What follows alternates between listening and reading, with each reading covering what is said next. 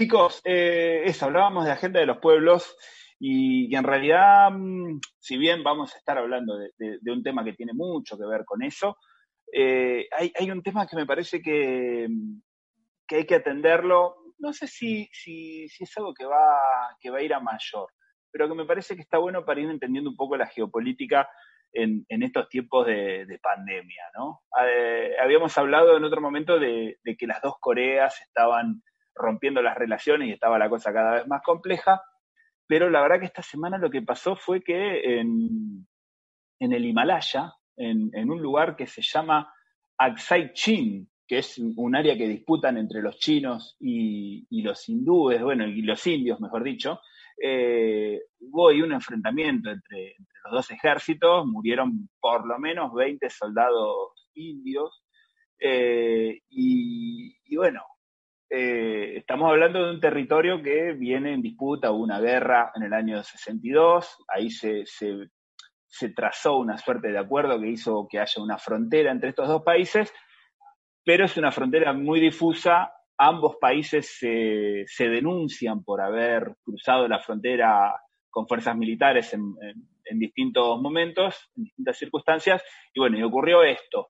Lo que me parece interesante, al menos en medio de todo este quilombo es que ni el gobierno nacionalista indio de, de Modi, de Modi y ni tampoco China están queriendo hacer olas con esto, ¿no? Ninguno de los dos está interesado realmente en que escale el conflicto.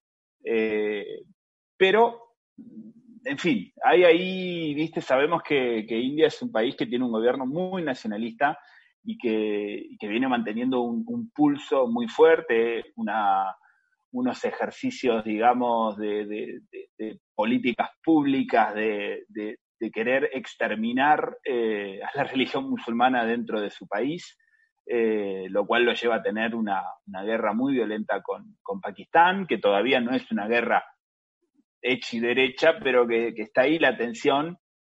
Eh, creemos que que, que, empiece a tener este, chispazos con China es una muy mala noticia para todos. Estamos hablando de países con armas nucleares y estamos hablando de los dos países más poblados del planeta. Con lo cual, cualquier problema que haya entre, entre estos dos países significa, este, nada, cifras eh, terribles. No solamente de, víctimas mortales, sino de desplazados y cosas que podrían llegar a, ocurrir.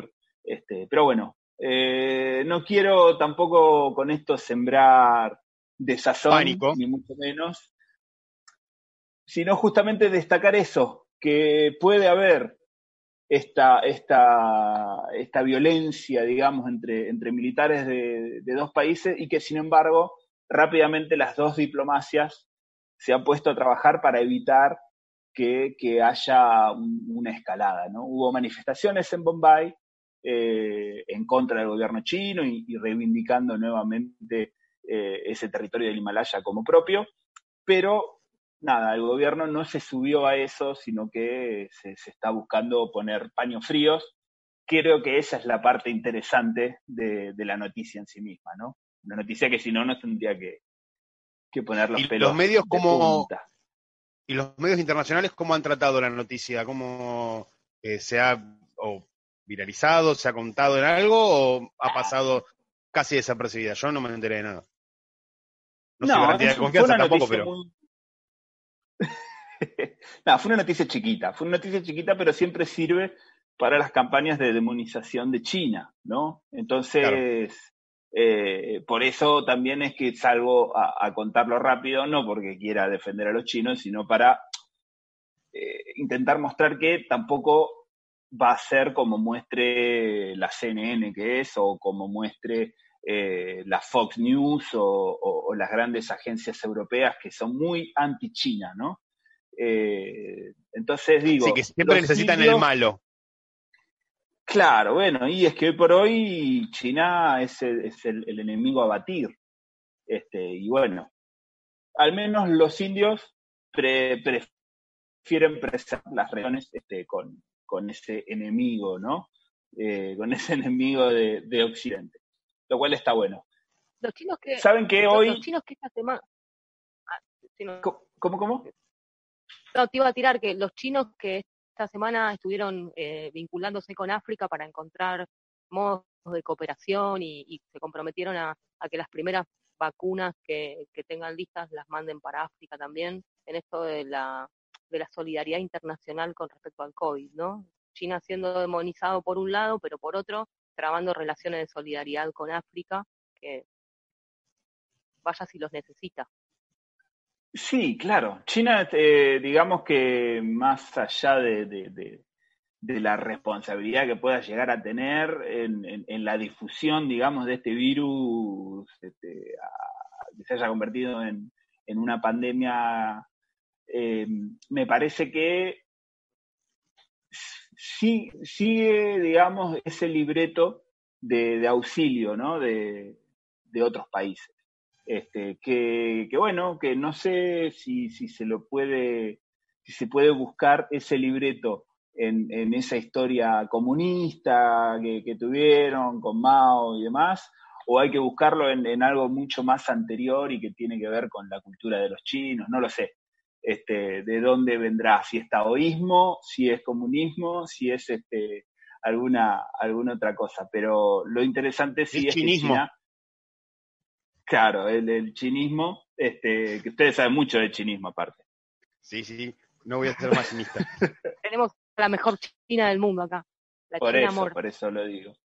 Este, y hablando de África, en realidad, porque también el, Consejo de Seguridad de Naciones Unidas terminó haciendo una, declaración de alerta frente al racismo, digamos, sistemático que, se está viendo en, algunos países del mundo, que funciona, y que eso fue una iniciativa que partió de los países africanos, que, le pidieron justamente a este Consejo que se, que se pusiera a investigar cómo era que estaba viendo todos estos ataques contra los eh, descendientes de africanos, ¿no? En, en, los Estados Unidos, pero también en otros lugares del mundo, donde se estaban viendo vulneración de los derechos de, estas colectividades de manera como sistemática y con un odio particular.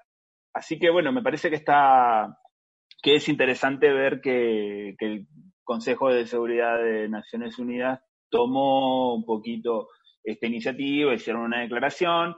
Recordemos que Estados Unidos se fue de ese consejo hace dos años, así que no le va, a ¿eh? hacer mucho caso. pero Con la llegada de la administración Trump salieron. Llegó la administración Trump, salieron. Puede ser que haya tenido ahí un poco de, impacto. La dejamos ahí, la perdimos se Quedó, se quedó, sí, yo, ahora que, tiró Ana, que están hablando del tema de Trump, digamos, no sé si está viendo una noticia que hizo su lanzamiento de campaña de Donald, este, y muy interesante lo que hicieron los, los adolescentes, los seguidores del K-pop, y nada, que se le metieron en el evento, reservaron un montón de tickets junto con otro, otro grupito, todo por TikTok, este, le llenaron, digamos, esperaban un millón de personas y fueron seis mil. La verdad que excelente la, estrategia y la, y la maniobra. Ahí volvió Anita. Hola. Ana, estás otra vez al aire. Ay, gracias. No sé qué. ¿O no? ¿Qué opinión te merece esa situación que, pasó en Estados Unidos con The Donald, que no se la veían venir y, y les cagaron el evento, ¿no? En francés sería.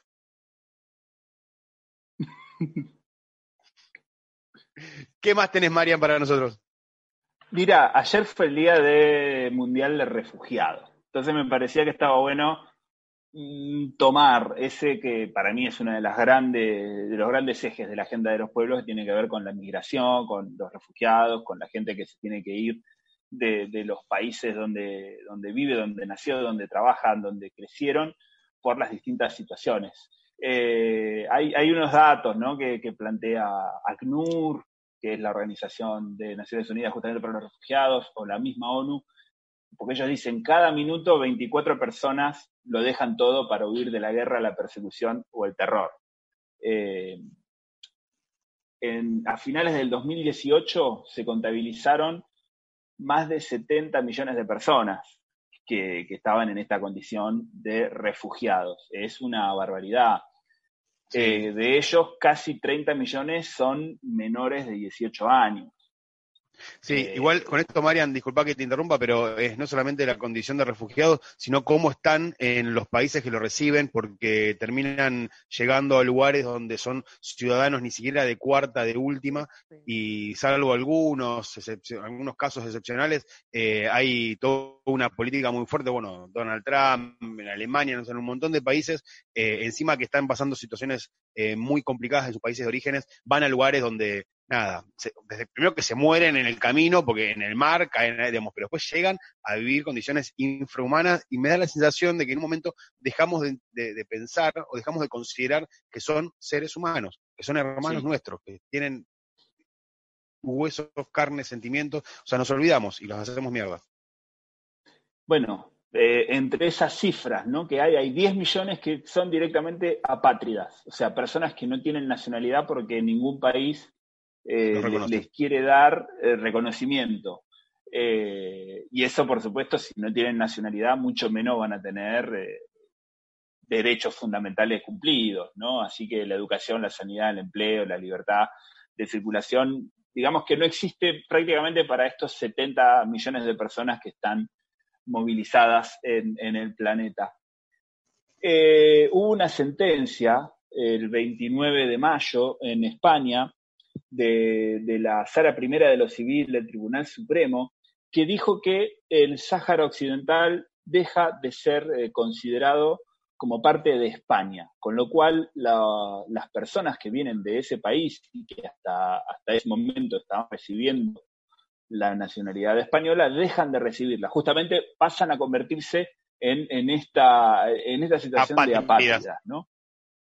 Entonces, eh, nada, e, ese disparate fue respondido desde, el Parlamento con una iniciativa de Podemos, justamente para exigir que lo que fue considerada en algún momento la provincia 53 de España, el Sáhara Occidental, que es un país este, que, no, que vive en disputa permanente con Marruecos, con Mauritania y demás, eh, que, tengan eh, acceso otra vez a una regularización, a la nacionalidad y a poder estar de manera legal en España. Porque, eh, bueno, es, es, un, es un derecho humano básico que, que, no se está cumpliendo y que España lo venía solventando esta situación con los saharauis y que ahora, porque el tribunal se le ocurrió, lo dejaron de hacer. Así que, bien, es un tema es un tema que además está unido a una acción que hace unos meses había lanzado una organización que se llama CEAR, que es la campaña española de apoyo al refugiado, que habían pedido al gobierno de, Pedro Sánchez la regularización inmediata de, todos los, inmigrantes que estuvieran eh, en España, porque era la única manera de poderles garantizar en medio de la pandemia que pudieran tener acceso a la sanidad pública y a, todos los demás, digamos, derechos esenciales. Eh, propuestas como estas que no se llegaron a cumplir, pero que también hay precedentes, o sea, también se, siguió este pedido de manera muy similar en Brasil. Ya se pueden imaginar la respuesta de, Bolsonaro a esto. Pero también, también se hizo en Brasil y también se hizo en Portugal. En Portugal, si bien no se regularizó, eh, sí se extendió una suerte de tarjeta provisoria que les permitía eh, el acceso, digamos, a todos los derechos mientras estuvieran los trámites en el aire, ¿no? Así que Portugal en ese sentido creó un antecedente interesante que, estamos esperando a ver todavía si España este, se anima a, cumplirlo. Pero bueno, eh, Día Mundial de Refugiados y hay este, cosas para, hablar de refugiados en cualquier lugar, ¿eh? porque si quieren podemos hablar de, los venezolanos que están en, Colombia y que, en fin, hay, hay para todos los gustos. Eh, en medio de pandemia hay nuevamente caravanas desde, desde Honduras, desde Guatemala, que van a cruzar México para llegar a los Estados Unidos. Eh, así que, en fin, eh, es un tema que, tenemos que seguir de cerca y tenemos que ir pensando de qué manera también la Argentina se puede subir a, a, dar una respuesta, ¿no? Es verdad que tenemos problemas propios que atender, que son urgentes además, pero, pero bueno, nunca hay que perder de vista ni, ni dejar de, llevar adelante la posibilidad que tengamos de ayudar a, a los migrantes, a los refugiados, a la gente que lo esté necesitando. Eso era lo que quería aportar desde este lado. Tener presente también, de, tener presente también desde dónde viene el conflicto, porque también tiene que ver con la injerencia muchas veces de las grandes potencias en distintos países que expulsa a la gente de, sus vidas, de, sus rutinas cotidianas y en esa búsqueda de un porvenir terminan topándose con una pesadilla todavía más inesperada de la que vivían en, de la que venían viviendo. Nos vemos en Continentes y Contenidos a lo largo de toda la semana, Mariano Quiroga. Muchísimas gracias. El domingo que viene nos volveremos a encontrar. Dale, abrazo grande. Nos vemos.